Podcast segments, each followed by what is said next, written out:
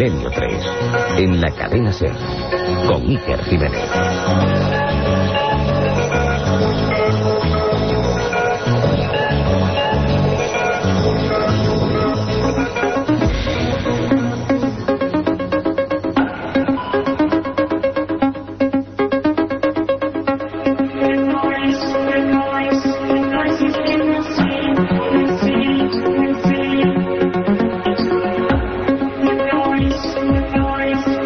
Seis minutos de la madrugada, ya estamos aquí, la segunda entrega, la segunda parte, como queréis llamarlo, esto es Milenio 3 en la cadena SER.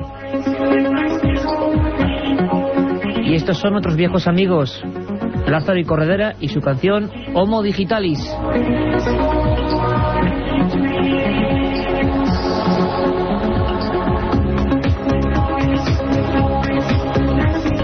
Y aquí estamos todos. Carmen Porter, buenas madrugadas. Buenas madrugadas, Iker. Vaya programa el de la primera hora de 10 a 11. Brutal, ¿eh? Tremendo, han aflorado muchos sentimientos. Exacto, exacto. Estamos aquí, aparte de Carmen, por supuesto, Carlos Barroso, nuestro compañero, la voz de este programa, está Katia Rocha, vuestro amigo, Iker Jiménez, y, cómo no, el lugarteniente de la nave que va al misterio. Eh, el Enterprise, lleno de cables, lleno de pantallas, el amigo que nos hace vivir la música y el sentimiento en este programa, don Carlos Nicolás.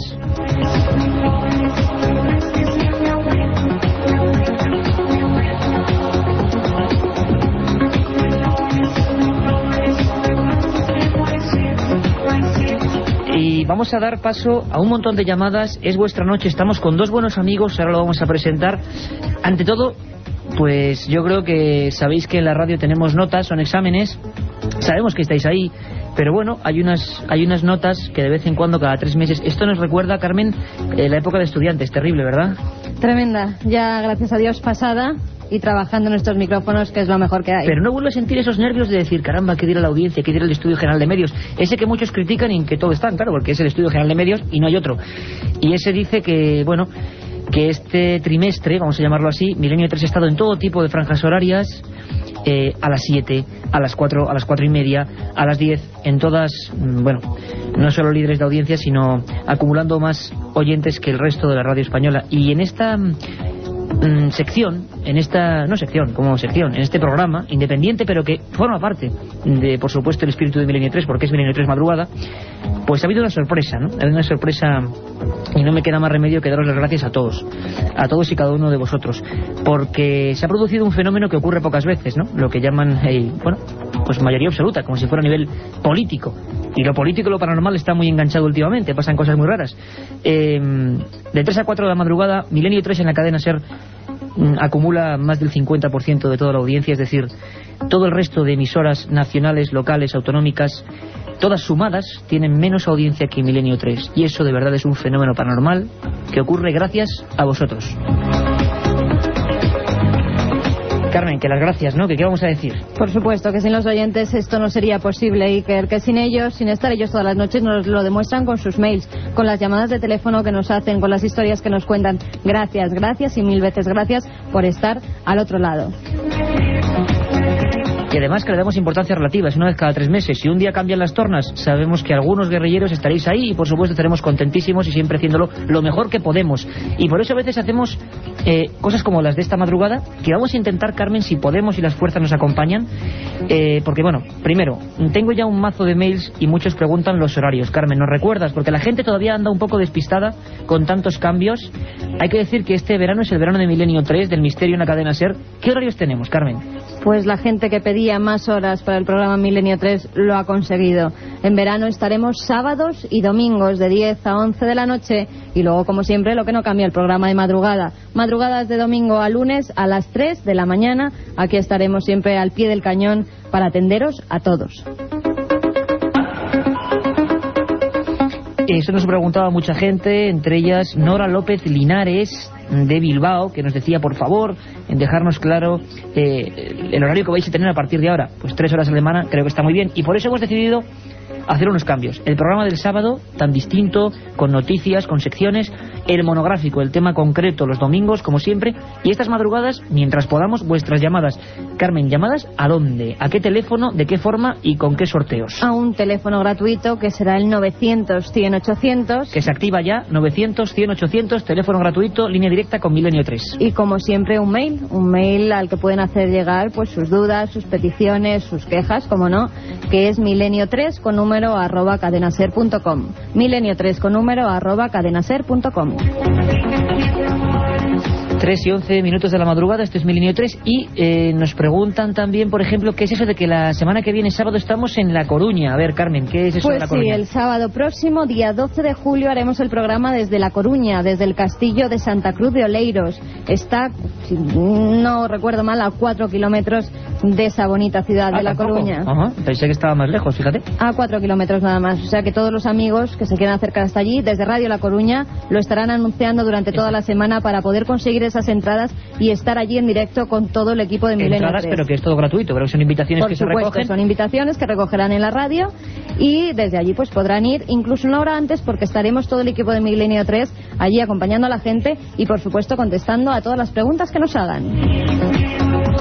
Esa es la idea, estar esta alineación, este equipo más o menos de fútbol sala, pues ahí estará Carlos Barroso, ahí estará Katia, por supuesto estaremos nosotros, estarán nuestros técnicos y bueno, pues una hora antes por lo menos, por lo menos estar con vosotros, con preguntas, con historias, con que nos contéis cosas y luego por supuesto un programa que cómo iba a ser de otra forma. Imaginaros un castillo en el mar, porque parece que es un promontorio el que se accede por un pasadizo en La Coruña, de noche Milenio 3 y un tema, Misterios de Galicia.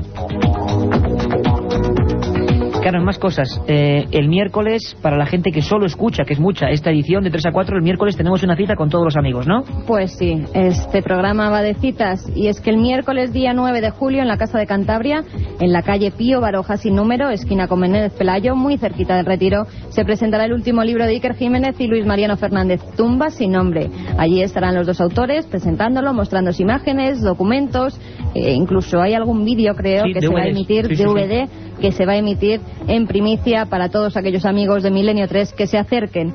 La hora, las 8 de la tarde. Ya sabéis que tenéis una cita con todo el equipo de Milenio 3, Casa de Cantabria, 9 de julio. No os lo perdáis.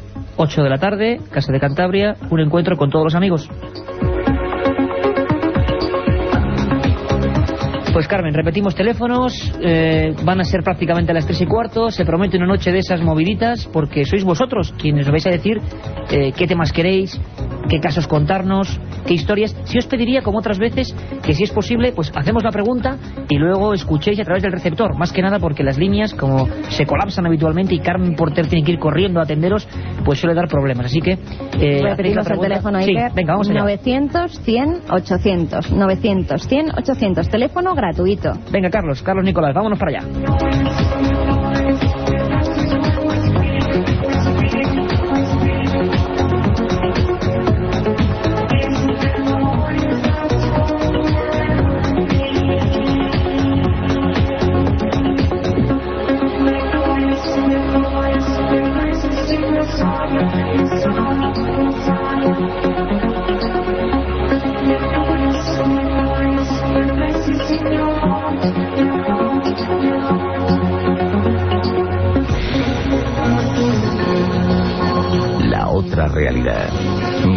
3.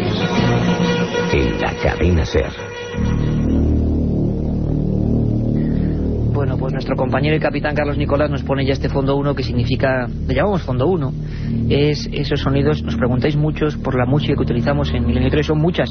Son la mayoría como esto que estamos escuchando de amigos, en este caso de Francisco Rico, que lo han hecho para este programa. Se lo agradecemos en el corazón porque nunca imaginamos que algunos sonidos como este iban a saber meternos también en eso que se llama ambiente. Estudio 1, penumbra total y dos amigos, aún lo conocéis más que de sobra, en Mil Aventuras, en Mil Historias, nuestro corresponsal, que era de la zona de Levante, que ahora nos acompaña en Madrid, que fue el único que estuvo aquí en una noche con oyentes, que fue una bonita experiencia. ¿Te acuerdas, Francisco Contreras? Buenas noches, Iker. Buenas noches a todos los ¿Cómo oyentes estás, compañero? Bien hallado y contento, ¿no? Por esos resultados. Bonito Eh, que la gente esté ahí, ¿no? Sí, además le implica a uno tener más responsabilidad, ¿no? Donde está la noticia está la SER, donde esté el misterio estará Milenio 3. Por lo menos lo intentaremos. seguiremos en esa misma línea. A ver qué nos cuentan los oyentes, ¿no? que siempre además tienen sugerencias interesantes, nos tocan temas. También vamos a ir con eh, los mails y cosa importantísima, se me ha olvidado, se nos ha olvidado a Carmen y a mí. 900, 100, 800 y hoy sorteamos tres libros, importante. Sorteamos tres libros, colección El Archivo del Misterio, un libro magnífico, autor Javier García Blanco, Humanoides, Encuentros con Entidades Desconocidas. Un libro que repasa uno de los fenómenos más apasionantes, inquietantes y que muchos relacionan con el tema OVNI. Esas figuras a las que dedicamos un programa hace dos semanas, que se han mostrado en todos los lugares del mundo, a todo tipo de personas, unos hablan de imaginación, otros de extraterrestres, otros de criaturas de tiempos pasados, alucinaciones, lo que sea. Pero ahí están los humanoides, un fenómeno que parece que acompaña al ser humano hace mucho y que ahora pues está ahí siendo investigado. Y este libro, os lo aseguro, maravilloso, editorial EDAF, eh, Humanoides, Encuentros con entidades desconocidas, entre todos los que a partir de ahora escribáis a milenio3 con número arroba cadenaser.com o llaméis al 900 100 800, Carmen Porter, nuestra compañera, va a ir haciendo un sorteo y daremos los ganadores al final.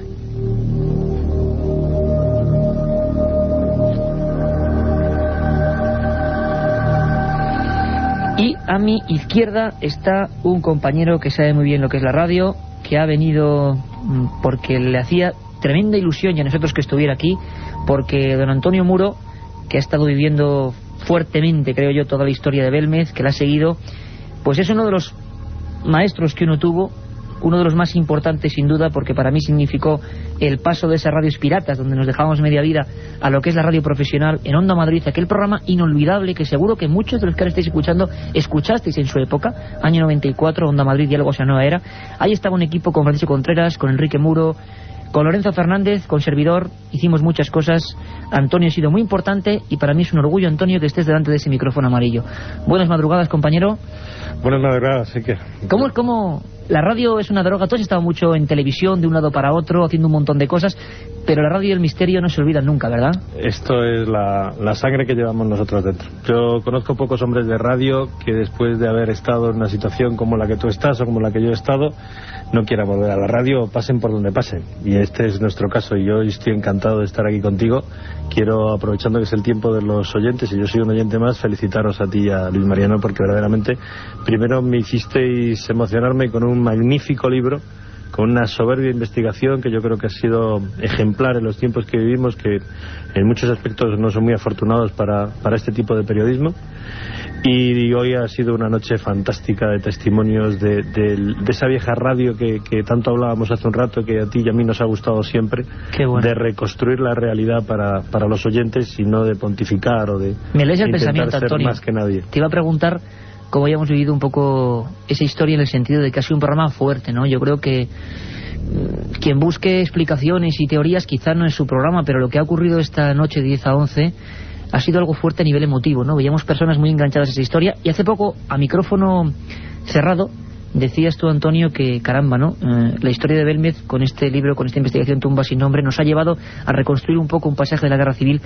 Parece mentira, pero qué presente está todavía, ¿verdad? Sí que presente y qué doloroso recuerdo. Yo creo que eh, afortunadamente, eh, desde el punto de vista emocional, eh, es un tema que está solapado. Algún día tendremos los españoles que dar el paso adelante e intentar hablar con libertad de él, pero bien es verdad que sobre todo en esos rincones que vosotros habéis recorrido, que has recorrido tú, Luis, que ha recorrido Paco, es un tema que está presente, que está a flor de piel y las heridas son terriblemente profundas. Y lo que hemos vivido, esa, ese, esta hora anterior que nos has hecho disfrutar a los que verdaderamente llamamos la radio, yo creo que es una hora absolutamente ejemplar, esa capacidad para transmitir las sensaciones, las emociones de los personajes, de los protagonistas, más allá de la, de la teoría o más allá de lo que cada cual pueda creer del fenómeno, efectivamente. Antonio, Francisco, de verdad que es un placer que estemos aquí los tres en este estudio que creo que es mítico. Aquí nació uno de los programas inolvidables que, que, puso el misterio en toda España en el aire, que se llamaba Medianoche, Antonio José Somos hijos y muy orgullosos estamos de ese programa. Además, y para mí es un placer y un orgullo pasar a escuchar a esos, a los que están ahí, a los oyentes. Menudo lugar más bonito que tanto queremos Carmen y yo. Menorca. Nos llama Óscar. Óscar, compañero, buenas madrugadas. Hola, muy buenas madrugadas, Iker. ¿Qué tal estás, Óscar? Imagino que fenomenal, porque en Menorca mal no se puede estar. No, la verdad es que es un esto es un paraíso descomunal. Pero Efectivamente. vamos, vosotros tampoco estáis mal, ¿eh? Eh. En vuestro maravilloso programa. Qué bien. Cuéntanos, cuéntanos, Óscar, ¿qué, qué cuestión tienes o qué quieres comentarnos? Pues mira, me- estoy un poco intrigado. Me gustaría saber si, si os consta algún hecho paranormal en la isla de Menorca, porque vamos, nunca nunca he escuchado que haya sucedido algo extraño por aquí, Ujú. por, esta, por esta isla. Fenomenal. Óscar, pues hacemos eso, digamos ya como para que todos los oyentes que llamen al 900, 100, 800 nos escuchan, preguntáis, os damos tiempo seguro de, de regresar hasta el receptor y vamos contestando para que vaya todo mucho más rápido. Óscar, muchas gracias por llamar. A vosotros. Te metemos ahí en el sorteo rápidamente. Un abrazo para Menorca. Bueno, Menorca, que es un lugar mágico. Yo recuerdo, Carmen, imagino que me sentirá ese libro Menorca Mágica, ¿verdad? Menorca Mágica, un, un libro donde se recopilaban, eh, bueno, documentos e historias concretas de esa isla, conocida por su soledad, por su viento. Dicen a veces que el viento, bueno, eh, dicen algunos que deforma, otros que hace, bueno, ver historias, otros que mm, forja un carácter y los menorquines son muy conocidos por ese viento. Em, hubo muchas historias, algunos incluso que hablaban de hombres peces, un día dedicaremos un programa a hombres peces y uno de ellos, amigo Oscar, era de Menorca. Sois infinidad, como siempre la, la centralita colapsada. Juan José de Barcelona, buenas noches compañero. Sí, Juan José, Barcelona. Vamos a ver si hay algún problema. Parece que se ha perdido Juan José. Francisco, de todas formas, eh, no hay rincón de España. Tú que has a mí se me acaban de ocurrir varias historias, historias que darían para un programa entero, ¿no? Ajá. En las Baleares, por ejemplo, la- eh, habría que investigar y habría que dedicar un monográfico al famoso Triángulo del Silencio. ¿no? Ah, exacto, exacto, exacto. un, un un triángulo de las Bermudas en pequeñito que tenemos en España y que lo hizo popular eh, y famoso Antonio Rivera, ¿no? En un libro mítico se llamaba Los Doce Triángulos de la Muerte, creo Exacto, que exacto, era, ¿no? exacto. Una zona, una curiosa zona donde ahora mismo incluso pasan fenómenos paranormales como son los sonidos, entre comillas, de Mallorca, los sonidos submarinos que todavía no se sabe por qué son producidos, en los que hay investigaciones oficiales por parte de instituciones medioambientales, ¿no? Hicimos un programa, secos. pero Y, y nunca más se ha vuelto a saber, ¿no? Estamos a la espera de conclusiones oficiales. Un triángulo que llevaría desde la parte valenciana, desde Denia hasta las Baleares, donde bueno, hay multitud de testimonios de extraños fenómenos luminosos en los cielos. Recordemos que ocurrió el caso Manises, se produce en ese triángulo, el caso Omni de Manises, y donde, bueno, pescadores, submarinistas, todo tipo de, de personas de toda índole social y cultural han vivido cosas que no tienen explicación. no podíamos conectar con José de Barcelona. Son decenas las llamadas a la vez. Nicolás de Lugo, buenas noches, buenas madrugadas, compañero. Buenas noches. Hola, Nicolás. ¿Qué quieres preguntarnos? Pues nada, yo más que nada me interesaba sobre todo eh, sobre los psico-killers y sobre todo el Jack el Destripador. Ya que el Eh, destripador. Sí, eh, más que nada sobre la película que habla que él podría ser un, un mormón, bueno, un... Sí, de un tipo de... No sé si viste la película.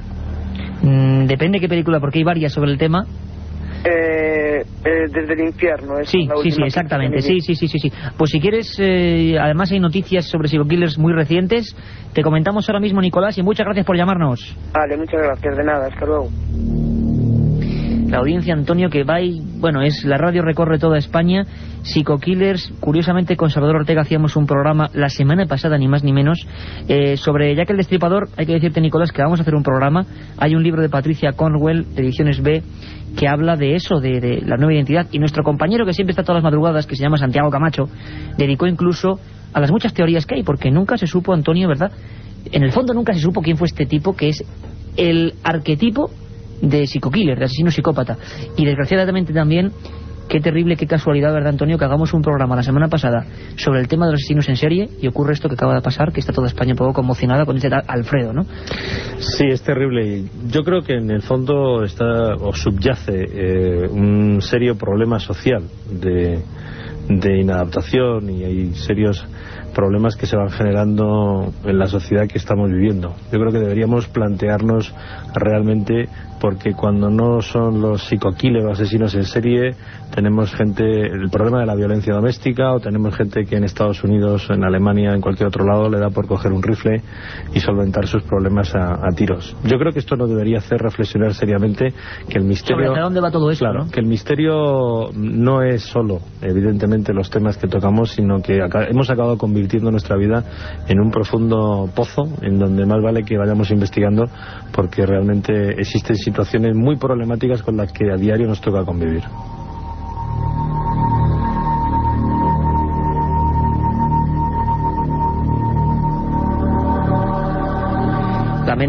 El mayor de los misterios, evidentemente, yo todavía me quedo un poco a veces sobrecogido con las carambolas que hay, ¿no? Que Salvador Ortega nos explicase cómo atrapó a la Ropiero, cómo hacía, cómo le seguía, y que esta semana ocurra eso. Vete a saber si el propio Alfredo, yo qué sé, escuchó eh, este programa. Tenemos miles de amigos, muchos miles de amigos, que, que nos preguntan, bueno, uno nos dice en concreto que hablo en Almadén, en Ciudad Real, con él. Vamos rápidamente, porque vamos a hacer una pequeña pausa, con John, desde otro punto, donde estuvimos hace más, hace, hace no mucho tiempo, una tierra magnífica, Guipúzcoa. John, desde Guipúzcoa, buenas madrugadas. Hola, buenas. ¿Qué tal, John? Pregúntanos. A ver, quisiera saber de, a ver si algún tema de fenómenos paranormales por la zona del País Vasco, más en concreto por, por Guipúzcoa. Por Guipúzcoa. Sí, que no sea leyenda así, ¿eh? Que no sea leyenda, sino caso de eso, rotundo, rotundo, ¿no? Sí. Venga, fenomenal, John. Te metemos en el sorteo y un abrazo. Que seis cojonudos, ¿eh? Muchas gracias, John. No, eso sois vosotros, esa palabra sois vosotros por, por seguirnos ahí fielmente, ¿no? Mira, eh, ocurre una cosa que es fantástica, Francisco, y es que nos damos cuenta de que la gente se va incorporando, que nos piden temas de hace dos meses, de hace tres meses que hemos tocado ya. El día 1 de mayo hicimos un programa desde Irún, desde la frontera entre España y Francia, y allí, John, pues hablábamos de casos míticos. A mí me dices uno, y hay uno que, me encanta, que yo he recogido en alguno de mis libros, en un lugar que tú conocerás perfectamente, Altos de Gainchurizqueta, en Irún, se producen esos casos ovni apasionantes. Un hombre, Manuel Martínez Portolés, obrero de la construcción, año 54, se encuentra una especie de ascensor, dice él, o de cabina telefónica, que ilumina con un faro muy cerquita de un caserío llamado Lloyd Berry y que, caramba, le, le, le, asusta, ¿no? Es las 5 de la mañana, llueve, él vive en Rentería, baja rápidamente hasta la obra, habla con el capataz, con todas las personas, y llegan hasta allí y ya no estaba el aparato, estaban cuatro huellas, y sobre todo unas huellas de pie gigantesco, de más de un 52-53, y unos muelles y unos ganchos que incluso un periódico que se llamaba La Voz de España, en Guipúzcoa en la época, reflejó en su portada ese hombre, analizando los ganchos, nunca más se supo de aquel inventario. Es uno de los pocos casos de la historia de los ovnis en el que no solo hubo ovni y testimonio, sino artefactos extraños que, fíjate qué curioso, nadie sabe dónde fueron a parar.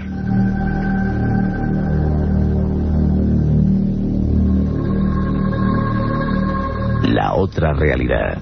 Milenio 3. En la cadena Ser.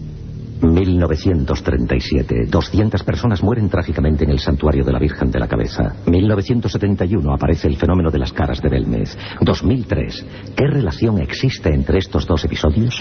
Descúbrelo en Tumba sin nombre. Un apasionante libro de Iker Jiménez y Luis Mariano Fernández. Una tragedia, un misterio, una investigación. Editado por Editorial Edad.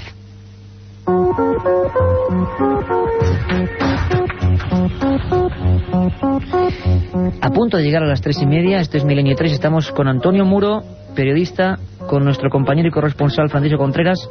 No somos sabios de nada, simplemente, bueno, queremos disfrutar con vosotros de las dudas y por supuesto que nos planteéis temas. Sabéis que tenemos una pequeña sección, eh, las 10 líneas del 900, 100, 800 están colapsadas. Vamos a seguir llamando. Carmen dice que está ahí esperando que, bueno, planteéis un montón de temas, de historias, de cuestiones, 900, 100, 800, pero hay una cosa que no vamos a dejar pasar. Mm, un caso que nos intrigó y que os ha intrigado a los que habéis escrito ese milenio3 arroba cadenaser.com, por supuesto seguimos pasando vuestros mails, hay un montón, ahora vamos a comentar algunos.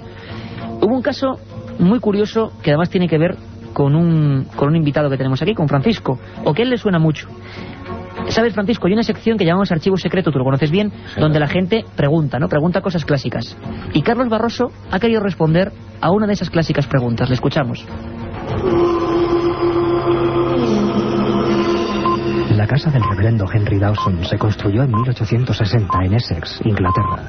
Desde el principio sus moradores, el reverendo, su esposa y sus 14 hijos, no dejaron de contar historias sobre ruidos extraños y apariciones misteriosas, entre ellas la de una monja que deambulaba por los pasillos y jardines. Tras la muerte del reverendo Dawson, fue su hijo quien continuó viviendo en la rectoría. Pero los fenómenos extraños no desaparecieron, ni siquiera cuando llegaron los nuevos inquilinos, el reverendo Foster, su esposa y su hija. Ellos juraban y perjuraban que un fantasma había bofeteado a la mujer y la había echado de su cama. Los investigadores decidieron tomar cartas en el asunto y buscar una respuesta a tantos fenómenos extraños cuyas historias empezaban a extenderse por Inglaterra como un reguero de pólvora. El Times de Londres publicó un anuncio pidiendo voluntarios para pasar varias noches en el edificio. Unas 40 personas decidieron aceptar el reto. La mayoría fue testigo de momentos espeluznantes. De nuevo los ruidos, las luces misteriosas, las figuras extrañas. Una pastilla de jabón golpeó con fuerza a uno de los escépticos invitados. Otro observó cómo un termómetro bajaba de golpe 10 grados, sin ninguna explicación razonable. En 1939, la rectoría de Borley sucumbió pasto de las llamas. Una excavación en el lugar permitió descubrir una tumba en la que solo había algunas medallas religiosas y el cráneo de una mujer. Una investigación posterior permitió completar el círculo. En el siglo XVIII, una monja francesa abandonó su convento y se fugó con su amante a Inglaterra. Una vez allí, el hombre la estranguló y la enterró bajo el suelo. La monja de Borley no descansó en paz antes de que se descubriera su tumba, pero después tampoco. Visitantes recientes del lugar en el que se alzó la abadía aseguran haber revivido los mismos episodios de ruidos extraños, luces misteriosas y bajada brusca de temperaturas. La historia continúa. Milenio 3. Periodismo de lo desconocido. En la SER. Era la historia de la abadía de Borley, uno de los grandes clásicos. Francisco, tú hiciste un libro en ese archivo del misterio, de edad, llamado Casas Encantadas, crónica de un siglo de misterio. Menudo caso, ¿eh? De poner los pelos de punta, ¿eh? Hombre, la casa más encantada de Inglaterra. La llamaba... Y, y eso significará ser la más encantada del mundo. claro, digo yo, ¿no? La más encantada del mundo. Harry Price fue quien puso ese anuncio en el Times eh, solicitando personas eh, escépticas para investigar. Y allí estuvo investigando, ¿no? Y se produjeron...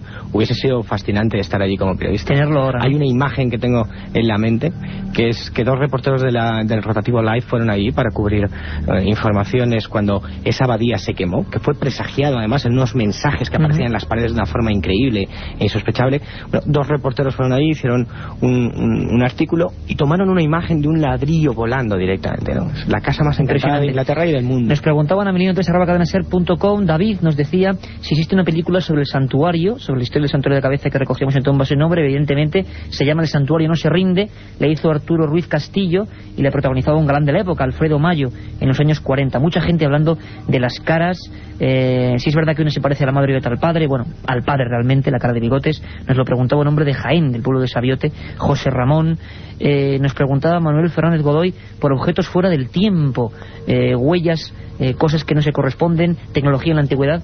Eh, de esto en nuestra época de- del programa de Onda Madrid, ¿verdad, Antonio? Tocamos también algunos temas. Hay por ahí objetos fuera del tiempo, se podría Sí. hacer un museo con ellos, ¿no? Se podría hacer un museo, hay muchos, es decir, de las famosas huellas en donde existe una aparente convivencia entre eh, seres humanos y bueno, lo que se conoce comúnmente como eh, animales de la época de los dinosaurios, el famoso cráneo con una bala perfecta en la Unión Soviética, los famosos eh, cráneos de cristal de una tecnología no superada todavía y existen varios.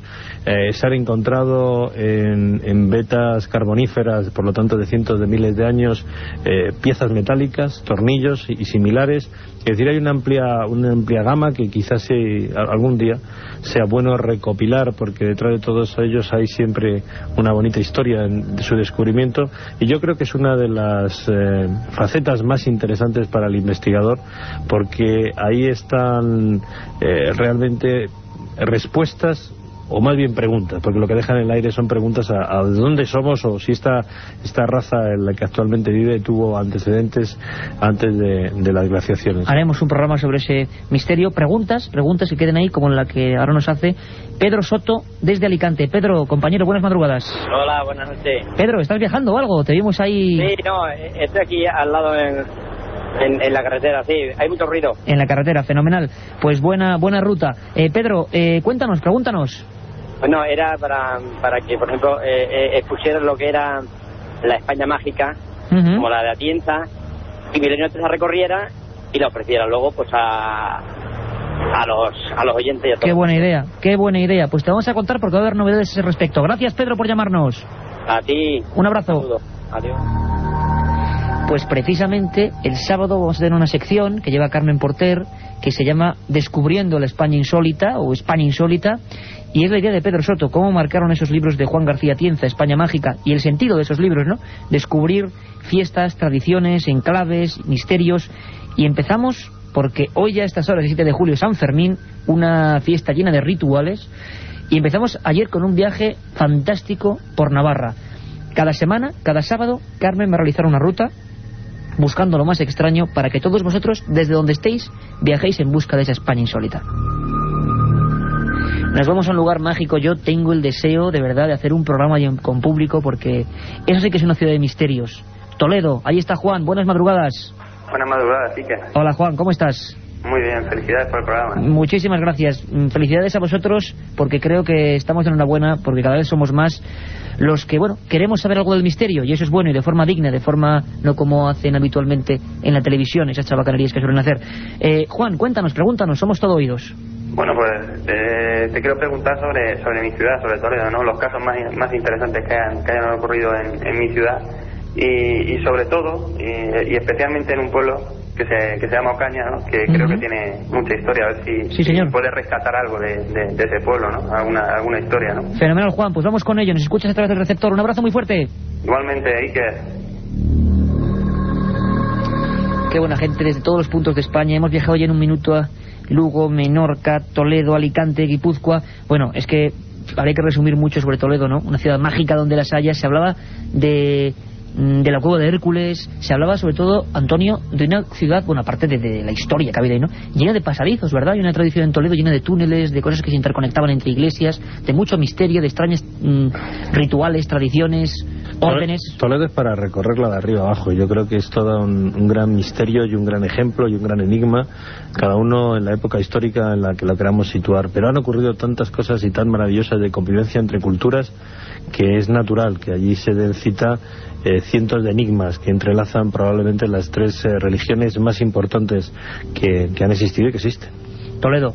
Fran, Hombre, un montón de Toledo- misterios concretos en Toledo además, ¿no? Toledo es la ciudad ideal para hacer un repaso sobre lo que es lo que hoy conocemos como masonería, que no dejaban de, de ser aquellos gremios de albañiles, constructores de catedrales, y que se conocía o que se conoce como masonería operativa, ahora es especulativa, ¿no? Donde cada logia tenía sus signos, su simbolismo, su forma de, de ver el mundo hecha en piedra, ¿no? Pero sería bonito hacer un programa allí, ¿no? Sí, hombre, por supuesto. Y acercarnos a un, a un pueblo que se llama Huecas, donde en los años 90 hubo un caso de aparición mariana del que se ha hablado muy poco. Es una- un reportaje pendiente para Milenio 3, en el que tres niñas tuvieron una serie de incidentes sobrenaturales escandalosos, o incluso con estigmas, En ¿no? Con Ocaña- dermago- dermo- ¿cómo se llama? Dermografías, dermografías. Incluso en Ocaña, donde nos preguntaba concretamente Pedro, hay historias muy concretas de la Inquisición, terribles, que siempre que hay Inquisición y mm, procesos que se genera luego unas leyendas, que hay de todo, habría que hacer un programa. Y también con nuestro compañero Fernando Ruiz de la Puerta, allí en Toledo, queremos hacer una investigación porque hay algunas de las psicofonías más terribles que yo en mi vida son en el Alcázar. Y ahora me viene a la mente, de repente, El fíjate, santuario de... Exacto. Fíjate, Antonio, eh, hay unas que, bueno, dicen fascistas, terrible, gritando, y fue en un santuario, en un asedio, igual que el de la cabeza del que hablábamos esta noche. Volvemos a Barcelona, la ciudad condal. Jesús, buenas madrugadas. Hola, buenas noches, Ike. ¿Cómo estás? Bien, y una vez más felicitar a ti y a todo tu equipo por este maravilloso programa que nos haces pasar un buen rato hasta. Pues ese es el objetivo, el único objetivo. Muchas gracias, Jesús. Mira que somos un, un montón de guardias de seguridad que tuvimos y quiero hacerte una pregunta. Dime. Siempre me he hecho esa pregunta y a ver si cómo me podía contestar sobre el tema OVNI. Yo siempre me he preguntado eh, por qué los gobiernos de los países nos ocultan el tema OVNI. ¿Por qué nos ocultan el tema Jesús. verdad. Menudo programa. Te prometo un par de programas sobre el tema, pero te intento contestar ahora, o te intentan, o te intentamos contestar brevemente. ¿Vale, Jesús? Un abrazo fuerte. Igualmente. Oye, y un saludo muy grande a todos esos compañeros de seguridad Sí. que sabemos que son fiel audiencia. Gracias a todos. Un abrazo. Un abrazo. A ver cómo Vale contestamos a cualquiera esto, ¿no? Vale cualquiera de las teorías que se pueda imaginar. Claro, claro. Quiero decir, desde la... No, no, no, dime tú una, Antonio. Sí. Según tú, si te digo a bocajarro, como periodista que eres en un titular, ¿por qué crees tú que los militares españoles, en concreto, vamos a España, censuran, ocultan información? Y luego tú, Francisco. Hombre, esa me la pones fácil. ¿Por qué los militares españoles censuran? Es porque siguen directrices de los militares americanos. Quiero decir, no... Buena respuesta. ¿Y por qué? No, bueno, y ahí ya entraríamos en, en más posibilidades. Es evidente que eh, el, el rastro de lo que ha sido la historia OVNI nos, nos habla de posibles intercambios de tecnología y que por lo tanto podría haber un intento restrictivo de esos conocimientos, eh, traspasarlos también está, es, es evidente la interpretación sociológica, eh, está la humanidad preparada para asumir que puede haber eh, otras razas y que no necesariamente sean como las que nos pintaba Spielberg, sino a lo mejor las hay también de otro tipo, y por lo tanto, eh, en un mundo en donde enseguida acabamos cayendo en sectarismos, en milenarismos, y acabamos perdiendo la cabeza con una cierta facilidad, sin demasiadas excusas, como hemos visto hace un rato, pues lo único que nos faltaba a lo mejor era el vernos presionados psicológicamente un, un por la existencia tremendo que se podía Claro, provocar, ¿no? por la existencia de otras civilizaciones, eh, pues no lo sé. Francisco. Hombre, que hay una censura y un ocultamiento está claro, ¿no? El ejemplo más más claro lo tenemos en, en el caso del 11 de noviembre del 79, TAE 297, Lerdo de Tejada se encuentra con un artefacto volador no identificado.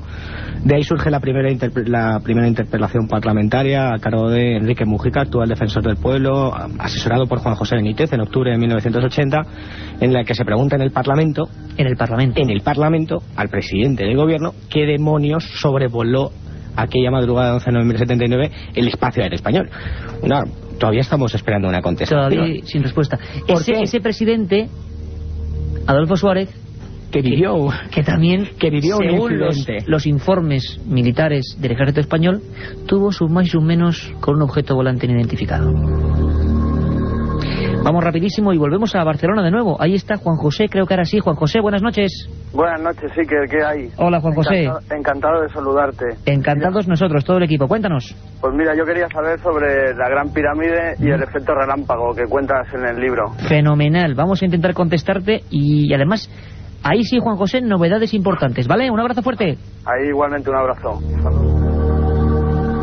Qué cantidad de gente, qué cantidad de amigos. El efecto relámpago, bueno, pues os digo, este verano también va a tener algo de Egipto, porque tanto Francisco Contreras como Luis Marino Fernández, nuestros corresponsales, van a estar en el país de los faraones. Vamos a hablar, como intenta hacer siempre Milenio 3 desde el lugar de los hechos, vamos a hablar de eso, todo ese enigma que ha ocurrido con Nefertiti. Vamos a hablar, os dedicaremos un programa entero a ese faraón hereje Akenatón, que parece que cambió todos los conceptos en un lugar como Egipto. Y Francisco, rapidísimamente, por favor, ¿qué es eso del efecto relámpago? El efecto relámpago, bueno, es supuestamente o presuntamente es mm, la capacidad que una de las capacidades geométricas que tiene la pirámide, ¿no? En determinado día del año, creo que es en febrero, eh, al caer el sol, eh, justamente el efecto luces y sombras hace que se vea la geometría real de la gran pirámide, ¿no? Y aparece uno de sus lados dividido en Dividido dos. en dos. Pero bueno, yo espero que, como decías, nos vamos ahora Luis Mariano y yo para allá.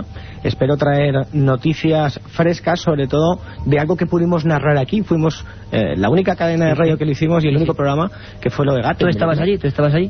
Traer noticias frescas sobre qué pasa con esa puerta de Gattenbrick, cuándo se va a volver a investigar, cuándo se va a meter otra vez ese robot para ver qué hay detrás de lo que se encontró, qué datos tiene National Geographic que no ha contado, que los hay muchos. Daría ¿Os acordáis cuando nuestro compañero Francisco estaba allí metiendo el micro amarillo en el momento en que aquel robot se metía hace menos de un año? Estuvimos para contarlo y todo lo que ocurra lo contaremos, prometido. La provincia del misterio en estas últimas horas, Jaén. Ahí está Dani. Dani, buenas noches. Buenas noches.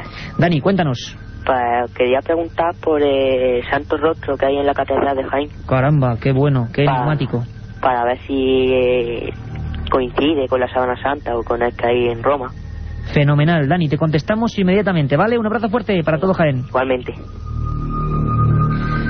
Carmen Porter y yo, que nos hemos recorrido Jaén últimamente, yo no sé, Carmen, ¿cuántos viajes? A ver, me dices, me dice que muchos con la mano. Allí está recogiendo vuestras llamadas, no dejan de llegar. En las 10 líneas que hay ahí están colapsadas y os lo agradecemos mucho. Además, es bonito porque vamos haciendo un viaje por España.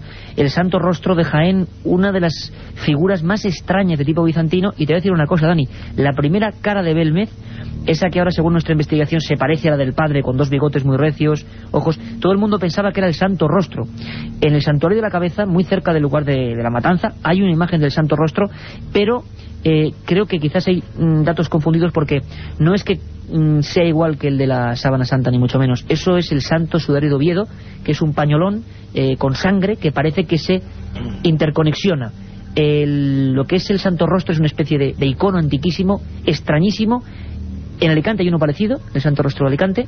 Y un día de verdad en cuanto a los milagros, cosas increíbles que ocurrieron en torno a esta figura que se custodia en la Catedral de Jaén, maravillosa Catedral de Jaén, pues haremos un programa, prometido, Dani. Ana desde Madrid, buenas noches. Ana, buenas noches. Ana, vamos a ver si responde. Ana, buenas noches. No, parece que, que tenemos hoy algún problema en las líneas. Hablábamos del Santo Rostro de Jaén y del Santo Sudario de Oviedo, Francisco, que tú conoces bien, Sí. porque, bueno, parece que es una especie de puzzle que se encaja con la Sábana Santa. Eso sí que es ¿Podríamos afirmar tanto? Y se, y se afirma, y además hizo, se hizo una investigación en los años, a finales de los años 80, 89, 90 por parte del Centro Español de Sindonología, digna de película, digna de la serie CSI, en el cual con médicos forenses se determinaba que era una pieza mm, que encajaba a la perfección como si se tratase un puzzle con la síndone italiana, ¿no? con la sábana santa.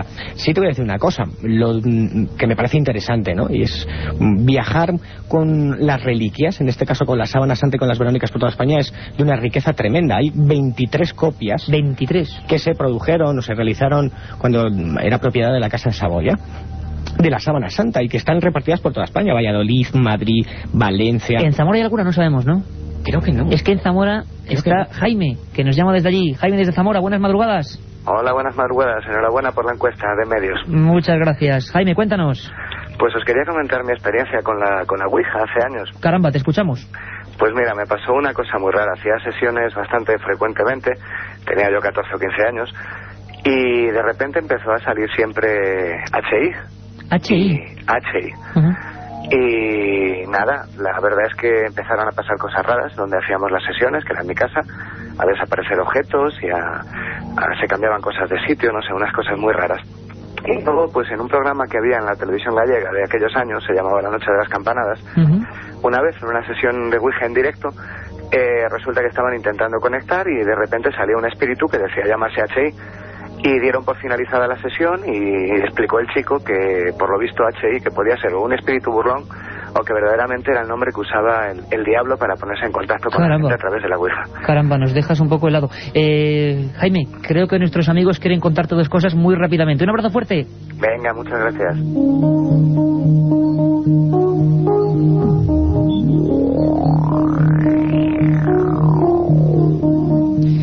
Antonio apuntaba cosas. Antonio, la Ouija, mm, peligrosísimo, ¿no? Hay que decirlo así de claro. HI, nunca había oído esta historia desde, Jaime, desde Zamora, Jaime. HI, yo nunca sabía que eso fuera Satanás ni nada de eso. Hay que tener mucho cuidado porque hay mucha leyenda urbana. Pero desde luego el tablerito es peligroso, ¿no? Sí, yo quiero agradecer esta llamada porque eh, realmente marca un poco los límites. ¿no? Él, eh, él hablaba de 14, 15 años. Yo me consta que eh, se toma como un juego por muchos adolescentes, eh, desde los 12, desde los 13 años, y yo desde aquí quiero afirmar rotundamente que no se trata de un juego, que la Ouija no es tanto el- la gente que lo hace como el estado mental en que cada uno lo hace, que se pueden encontrar ciertamente respuestas cuando uno es maduro, cuando está preparado para la vida y cuando está equilibrado y desde luego no en una circunstancia problemática de su vida, pero que si uno no está bien preparado, si uno no está psicológicamente maduro, que es lo que suele pasar a los 13 años, eh, la Ouija es, un, es una puerta a una realidad eh, que realmente puede entrar como un auténtico ciclón en la vida de cada uno y producir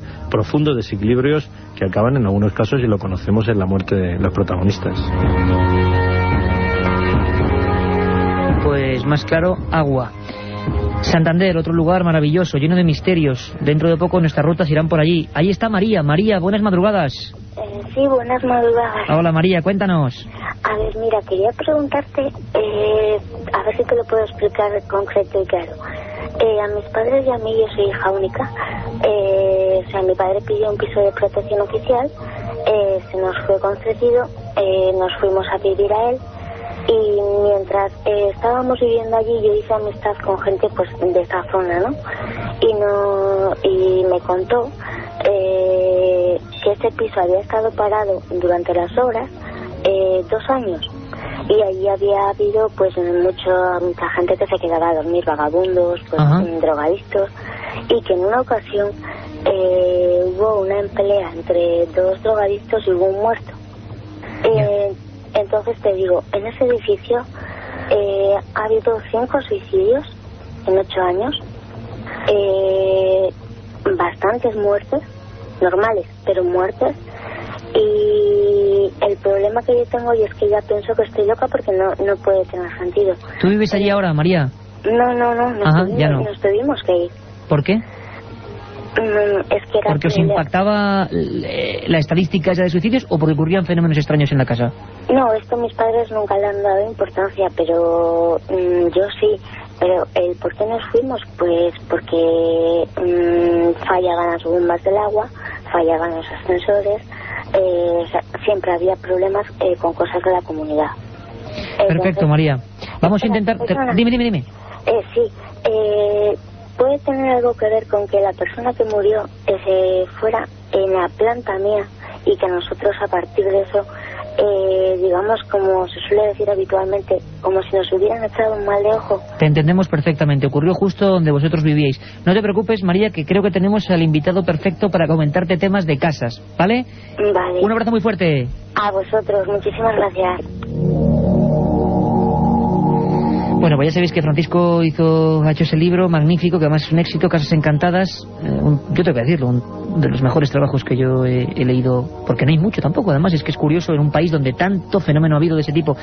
Difícil de contestar, sobre todo tranquilidad, ¿no? Y que el mal de ojo solo existe en quien se lo cree, que tranquilidad absoluta, María, la- que no pasa nada. La magia solo funciona si tú entras en el juego de en Exacto, la magia. que eso, como decía Antonio ahora mismo, es la espiral del peligro.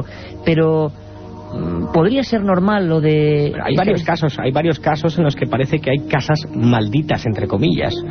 Eh, muchos de ellos los expongo en el libro. Calle Mesones número 4, Diputación de Granada, eh, que más te Auditorio Nacional de Madrid, un despacho muy concreto donde está la joven orquesta, Paseo de la Alameda, el Hospital de la Cigüeña, actual Consellería de Bienestar Social. Es decir, lugares e inmuebles donde ha sucedido o ha pasado algo muy trágico y donde esa energía, sabes que no me gusta decir esta palabra, ¿no? bueno, ese sentimiento, esa, ese dramatismo queda entre sus paredes. La calle Luna, aquí en Madrid. Pero sobre todo para ella, para María, que se despoje de esa historia, tranquilidad tranquilidad. absoluta, No tiene nada que ver. Yo he, estado, yo he estado en miles, he pasado miles de horas en casas encantadas. Miles de casas sería mucho, pero miles de horas seguro. Miles de horas en casas encantadas. Y no te ha pasado nada. Aquí estoy, vivito y coleando. Vamos muy rápido a Tenerife. ¿Cómo iban a fallar las Islas Canarias? Tenemos allí a Emilio. Emilio, buenas noches. Buenas noches, sí que. Emilio, encantado de estar contigo. Sí, eh, más de una vez, alguna vez te he llamado. Cuéntanos. Mira, eh, he, notado yo desde esta noche que te he escuchado sobre el tema de las caras de Belmez, porque yo desde el diario pues lo recuerdo y lo sigo el tema, creo que estás, y aunque pienso que algo estarás ya haciendo, a pesar del libro, que creo, y yo insisto, de que falta algo después de 30 años o 32 años de que estas caras siguen, se ha dado un gran paso con relacionar con la familia y con las fotografías, de- digo de la familia muerta. Entonces creo que siguen las caras, aunque están a punto de desvanecerse, e incluso yo lo noto en mi forma de, de ser, eh, de que falta algo por resolver. Que Falta alguna clave, ¿verdad? Sí, falta una clave y yo la siento y, la pre- eh, y creo que la tiene la hermana. Eh, La hermana. eh, sí, sí, en el sentido de que esas mm, caras están ahí como una manifestación que necesitan algo, bien, no sé, de algo importante, bien del familiar o bien del gobierno o bien Pues, de algo... Vamos a ver. Emilio. Creo que te falta rematar y es muy importante que está, creo que estás en ello. Vamos a ver si lo logramos. Emilio, un abrazo muy fuerte, compañero. Gracias. Hasta ahora. Vamos muy rápido, Emilio. Yo creo que con un planteamiento inteligente sabe que quedan ahí unas claves. Vamos a ver si entre todos logramos eh, descubrirlas. Seguimos en, en las Islas Canarias, creo que es Paco. Pedro, Pedro, perdón, me dice Carlos Nicolás. Pedro, también en Canarias. Buenas madrugadas. Pedro. Buenas noche que tenemos hoy con los teléfonos. Parece que hay... Óscar de Bilbao. Pasamos a Bilbao rápidamente como una centella. Bilbao, Óscar, buenas madrugadas. Buenas noches. Hola, ¿cómo Primero estás? Felicitaros, primero felicitaros. Muchas gracias, Óscar. Y mi pequeña duda era, bueno, era sobre el tema que habéis tratado hoy, sobre las caras, si hay algún libro, si quería saber si hay algún libro, y luego sobre, aquí, concretamente en Bilbao, si conocéis algún caso, no sé, algo... Uf, muchísimos, ¿eh? Para hacer un programa en Bilbao, ¿eh? Pues, a ver, a ver si hacéis uno, porque es que no conozco ninguno. Venga, fenomenal. Te contamos dos brevísimamente y te contamos, te ponemos antecedentes sobre las caras. ¿Vale? Un abrazo, Óscar desde Bilbao. Cerramos ya los números, siguen llamando porque... Queda una llamada todavía, ¿no, Carlos? José Manuel de Lanzarote, que antes era el que no entraba, la cantidad de llamadas es increíble. Bilbao, un sinfín de casos, un sinfín de historias. Libros de las caras, pues el último que hemos hecho, Tumba sin nombre. Antes de eso eh, teníamos también uno muy difícil, Las caras de Belmez, sin más ni menos, de José Martínez Romero, años 70. Y pasamos a la última, porque Carmen tiene que venir con el sorteo rápidamente, no hay tiempo para más, las centralitas colapsadas, y nos seguimos quedando en Canarias.